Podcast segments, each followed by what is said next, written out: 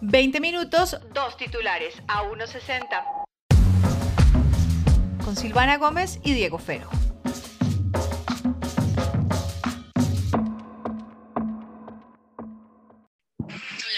efectivamente la ONU es el organismo multilateral más importante del mundo, con sede en Nueva York, con 193 Estados miembros que la conforman y en donde la lengua del diálogo, de la comunicación es el inglés. ¿Usted habla inglés? No, no hablo inglés. Hablo el ícono, el arhuaco y hablo el, el, el, español, que es la lengua de comunicación que tenemos. Doña Leonor, le voy, a, le voy a sugerir aquí muy respetuosamente, cuando le hagan preguntas como esta que le acaba de, de hacer Paola, usted dice, para eso en Naciones Unidas hay traductores. Y eso está Sí, claro. y eso está lleno de embajadores que no hablan inglés, así que no se preocupe. No me parece que eso sea lo más importante. Creo que lo que más me ha sorprendido de esta reacción, que ya les comentaremos a ustedes, queridas y queridos oyentes o queridos oyentes, es eh, sobre todo la, la, la misma respuesta que Néstor Morales hace, ¿no? Sobre lo que sucede. Para dar un contexto, Contextualicemos, con, sí. con los buenos días, tardes, noches, dependiendo de la hora en la que nos escuchen nuestras, nuestros, nuestros oyentes. Eh, Paola Ochoa, quien hace parte de la mesa de trabajo de Mañanas Blue, eh, estaba mm, entrevistando junto con todo el equipo a Leonor Salavata Torres, quien va a ser la embajadora ante la ONU en Nueva York para Colombia. Es la nueva embajadora ante la ONU para Colombia. Y en medio pues de la entrevista, Pero, pero espera, ¿quién es, quién es pregunta. ella? Contemos Bueno, ella es quién una es ella. lideresa arhuaca eh, eh, que lleva muchos años trabajando en pro de los derechos eh, de la comunidad indígena, no solamente de su pueblo, por supuesto, el arhuaco, sino de diferentes también eh, comunidades que, pues, que conforman las comunidades indígenas, valga la redundancia del país, con muchos años de trabajo, que no es la primera vez, de hecho, que ella tiene este tipo de contactos tanto con la ONU como con diferentes organizaciones y que ha hecho valer mucho lo que es el respeto hacia la madre tierra, hacia la tradición y por supuesto lo que son los valores y la cultura arhuaca y de la comunidad indígena en el país. Tiene, digamos que todos los pergaminos para poder representar a Colombia y por supuesto, creo que lo que más eh, le da valor al hecho de que el presidente electo Gustavo Petro la haya nombrado como representante ante la ONU para Colombia es que hay una representación en estos momentos distinta de diferentes comunidades que tal vez la estaban solicitando y que en estos momentos ya no es el típico de corbata o la señora de vestido. Es una persona distinta y que de alguna forma cada vez que se dan estos nombramientos, cada vez que llegan personas que necesitaban una representación en nuestro país, hombre, hay medio país que queda en peloto con todo su clasismo, su racismo y todo lo que sucede alrededor de desafortunadamente nuestros problemas sociales o de diferencias sociales. A mí me, a mí me aterra, porque me aterra, cómo tenemos esto metido en el fondo de la cabeza. Y yo ahorita le estaba diciendo a Diego la siguiente frase fuera del micrófono, se las voy a decir a ustedes. Este gobierno que va a entrar y que es tan incómodo para muchas personas, está levantando unas llagas y unas carachas y unas cosas en, en, en, las personas. Entonces, cada nombramiento es como, ay, pero ¿y por qué estás haciendo eso? ¿Y por qué vas a poner a una mujer? ¿Y por qué vas a poner a este? ¿Y por qué vas a poner a una indígena? Que, ¿Cómo así que vas a poner a una indígena que vaya y vuele a Nueva York y que hable con la gente importante de la ONU? ¿Acaso una indígena sabe hacer esas cosas? Pues les tenemos noticias. Hay muchas personas de muchos lugares, no solo indígenas, sino afro y de blancas, amarillas, cafés, eh, de pelo de todos los colores, que hacen muchas cosas que ¡ah! la gente no cree que hace. Y Paola Ochoa hace esta pregunta. Sí, me parece que fuera lugar y, y, venía como cargada de algo, ¿no? Venía como, como, hombre, eh, a mí me parece, me, me, pues, hombre, ya honestamente, pues, de Paola Ochoa no me, pues, no me, no me ha sorprendido a partir de las diferentes declaraciones que ya le sí. hemos escuchado durante campaña y en otro tipo de entrevistas, eh, sus salidas de tono. Y en este caso, tal vez, eh, como le, le vuelvo y le comento, perdón, eh, lo que me sorprende, lo que me sorprende es cómo, pues también Néstor, en este caso, Néstor Morales, el director del programa, me parece que también es, eh, aplica ahí el criterio periodístico para decir, realmente esta, esta, esta pregunta no va a lugar, no va a lugar en medio de esto. Es que además Diego, no es tan complicado. Yo no soy experta en política, yo no sé cómo funciona la ONU, eh, yo no sé cuáles son. Obviamente, si hay unos requisitos específicos, que de hecho los tengo acá, ahorita se los voy a leer. Son los requisitos básicos para ser parte de la ONU. Claro, no cualquier persona puede llegar allá. Y le caiga bien usted o no un presidente, pues ellos saben a quién están nombrando.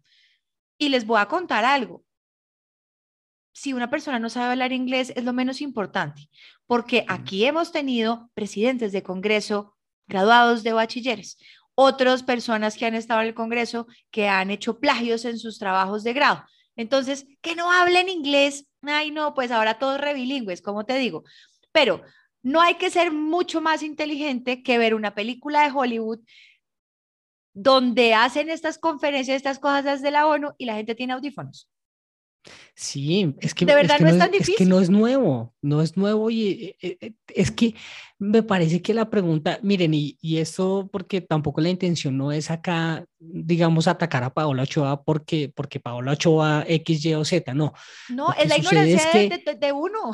Lo, lo, que sucede es que a partir de las declaraciones de, de, en este caso, Paola Ochoa, se han desprendido una cantidad de comentarios que de personas a, a mm. través de redes sociales, de diferentes plataformas o diferentes canales, han manifestado una idea muy similar y en donde les choca, les molesta que el hecho de que llegue una persona, como en este caso esta lideresa Arhuaca, a una posición de representación de Colombia, eh, es, es, como si sintieran que no tienen el, el, el pergamino para poder estar ahí, el honor o, o, si se quiere el derecho. Y creo que eh, a esa palabra me parece que, que gira todo al respecto de, de, lo que sucedió acá. Es a quién consideramos que tiene o no tiene el derecho de, de, de estar allí representándonos y yo siento que al final, hey, eh, somos un país, parce, y necesitamos empezar a vernos eh, como iguales porque en todo es, toda esa desigualdad social que nos tiene tan jodidos en estos momentos, viene de ahí, parte de ahí, de la forma como nosotros estamos viendo al de al lado. Y además el tema es que si la respuesta es la educación, va a haber, va a pasar algo, va a pasar algo, y es que va a haber muchas más personas educadas de todos los niveles socioeconómicos, de todas las etnias, de todas las razas y de todos los colores. Entonces, prepárate, porque es que eventualmente vamos a tener un presidente o una presidenta negra o negro o indígena o mm, albino, yo qué voy a saber, o sea, es que ya nos tenemos que quitar esas gafas pues de cosas. O el ejemplo que a mí me gusta mucho que Claudia López habla de eso. Ella arrancó viviendo en Ciudad Bolívar y su mamá fue es profesora y a través de estudio de educación, Claudia López terminó haciendo un PhD en la Universidad de Chicago o en, o en, eh, ¿cómo se llama esta universidad? Bueno, en Chicago. ¿De Estados Unidos? Sí, e, en Chicago. Y la molestan, ay, es que esa Claudia, ¿cómo tiene mal acento? Ah, pero si es un doctorado en inglés. Qué pena con ustedes, pero a mí ese mitad del acento ya, hasta uno ya se le pasó que uno le enseñaron es que toca hablar perfecto. No, hay que saber el idioma si, si usted lo quiere hablar. Mira, Diana Saray Giraldo, que en Twitter me apareció, ella es abogada y periodista. Realmente no sé quién es, le vi fue una respuesta a una amiga mía a este tweet. Hablar inglés sí es un requisito para ser embajador de la ONU. Es una norma, no es clasismo ni racismo ni nada de eso. Mi amiga le responde, qué comentario tan desafortunado viniendo de ti. Y ella le pone, es que no es opinión, es la norma, resolución 1580 de 2015. Y pone una foto que me parece importante, lo que les voy a leer. Dice conocimientos básicos o esenciales, normas y procedimientos aplicables a la dependencia, sistema integrado de gestión del ministerio, plan estratégico del sector de relaciones exteriores, planes de acción y de mejoramiento de la Cancillería, que además esto creo que es de la Cancillería y no de la ONU, pero igual leámoslo. Hablar y escribir, además del español, el idioma inglés o cualquier otro de los idiomas oficiales de Naciones Unidas o el conocimiento del idioma oficial del país de destino. Ella lo que dice es que, dice, además del español, hay que hablar inglés. Y yo le respondí, o cualquier otro de los idiomas oficiales de Naciones Unidas. Es, el español es uno de los idiomas oficiales de las Naciones Unidas. Entonces, hay un... Yara Saray Giraldo es eh, una de las más recientes integrantes de la mesa de trabajo de 6 AM hoy por hoy.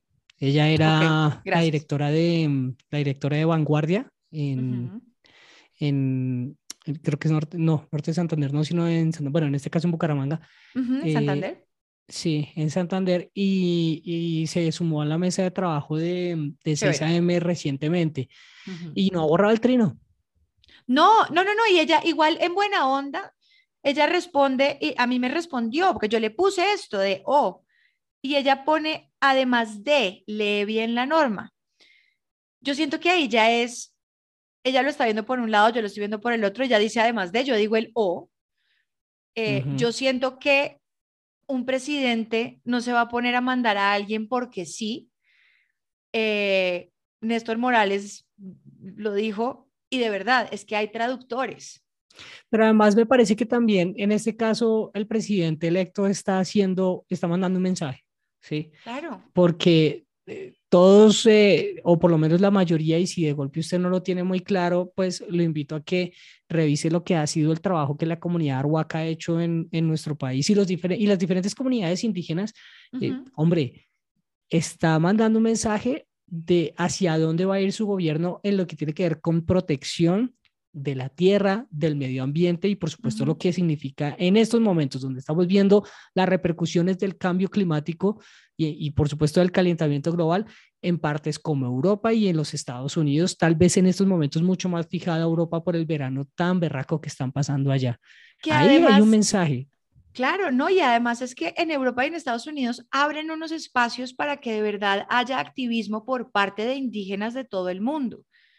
No, existen programas como Guardianes del Bosque que van y hablan y muestran lo que está pasando, que les, le, muestran al mundo, a la gente de las ciudades, venga, esto no es cuento, es que nosotros vivimos en los bosques, en las selvas, entonces tenemos que protegerlas porque esto es lo que nos mantiene vivos, ¿no? Entonces, hay que familiarizarnos con este tipo de cosas. Yo no estoy cancelando una cosa o la otra.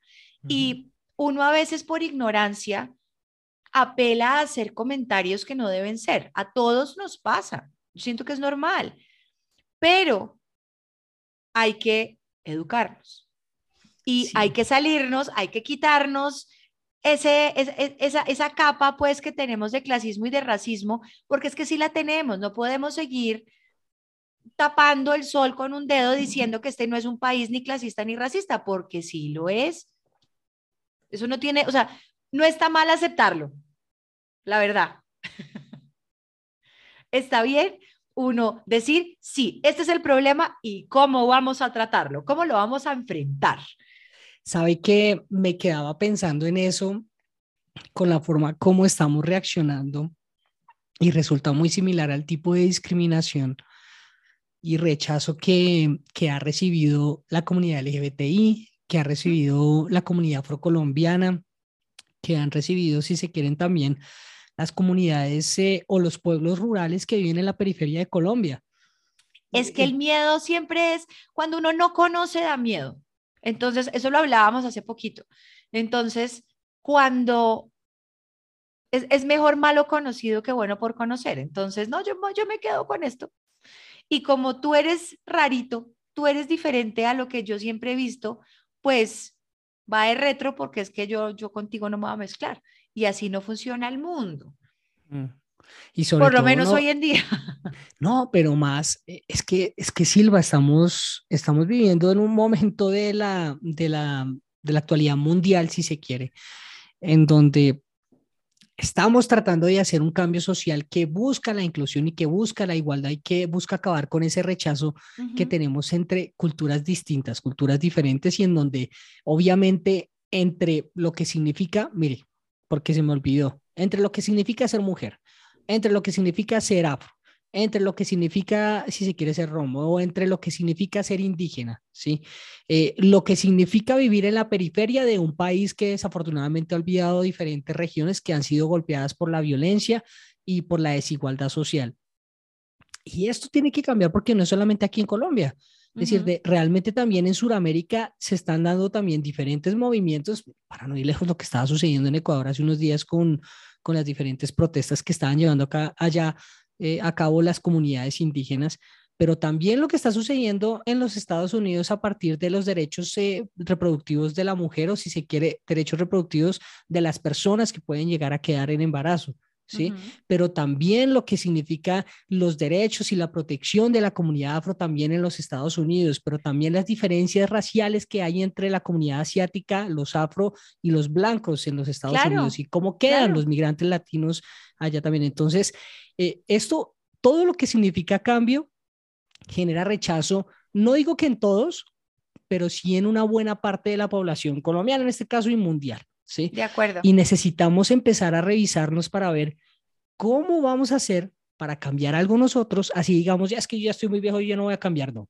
No, no, no. Tenemos que, tenemos que tener o permitirnos esa posibilidad de que haya una inclusión y que podamos vernos como iguales, porque si no, nos vamos a acabar.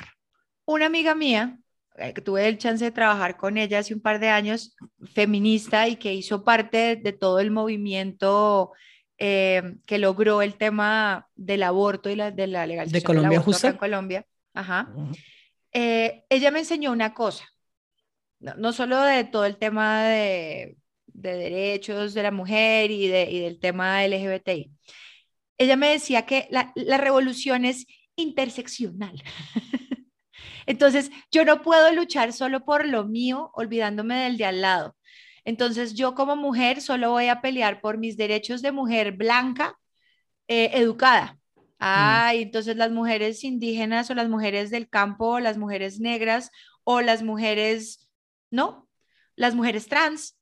Ah, no, es que no, yo de eso no conozco. Ah, bueno, siéntate, lee, edúcate y vamos a empezar a luchar por los derechos de todas. Listo. Y entonces ahora vamos a entender también los derechos de las personas afro. Y vamos a entender, claro, eso no es fácil y es un camino difícil y que uno no se la sabe todas y que uno va a cometer errores y que va a hacer comentarios desafortunados, por supuesto. Por eso te decía lo que, pues, lo que ahorita estaba comentando. Hay que enfrentar el problema y hay que ver cómo lo vamos a solucionar, un paso a la vez. Porque tampoco queremos pues que todo pase así. No, esto es un, esto es un camino, esto es un camino. La revolución lleva rato, lleva tiempo. Porque es que tampoco yo le puedo decir a una persona que está tratando de exigir un derecho, una representatividad, si se quiere, que su representatividad y sus derechos son menos que los míos porque me incomodan. Sí. Y ahí eso no podemos llegar. Nosotros tenemos que entender que al final lo que significa eh, hacer parte de una comunidad que desafortunadamente ha sido excluida tiene que verse como una, como, una, como una defensa de derechos que sea transversal, como usted bien lo decía, que no solamente incluya a, diferentes eh, grupos que hacen parte, digamos, en este caso de Colombia, sino que realmente sean transversales y que podamos vernos, vuelvo y repito, como iguales, porque los derechos suyos son tan importantes como los míos y como los de la persona de al lado, y respetarnos desde la diferencia es lo que nos va a hacer mejores como dice doctor Crápula, este país es tuyo y mío. de verdad. Es que no es tan complicado. No, sí. Y el continente es tuyo y mío y el planeta es tuyo y mío. Entonces, hay que, hay que, hay que echarle, obviamente hay que arrancar por, por, por aquí, pero de verdad dejemos la bobada y dejemos de hacer ese tipo de preguntas tan bobas. es que me alegró la respuesta de Néstor Morales, de verdad. Sí, sí, yo creo que eh, con todo y lo que ha sido criticado también en, diferentes eh, plataformas, mm, y, vuelvo y repito, digamos que acá el caso, digamos que Paola Ochoa es un ejemplo eh, de lo que sucede en diferentes partes de nuestra sociedad, ¿sí? Em, no es tanto una, un ataque directo a ella, sino que desafortunadamente la noticia fue ella. La noticia fue ella, no ni siquiera, y de alguna manera también opacando lo que significaba el que una arhuaca llegara a representarnos en la ONU. Y eso también es, es muy triste. Pero sí es importante que empecemos eh, a revisarnos, sobre todo la forma como estamos tratando de, de entendernos y también que nos permitamos eh, reconocernos desde la diferencia y respetarnos desde la diferencia, que me parece que es el mensaje más claro que, que nos puede quedar en esto. Desafortunadísimo, hombre, pero pues a partir de eso es que eh, se generan este tipo de cambios y, y también está bueno que pasen, ¿no? La noticia es la siguiente. Hay una mujer indígena y es la primera vez que pasa en la historia de Colombia que va a estar sentada como embajadora ante la ONU de nuestro país. Esa es Sí, la señora. noticia. Eso Esa es la importante. noticia.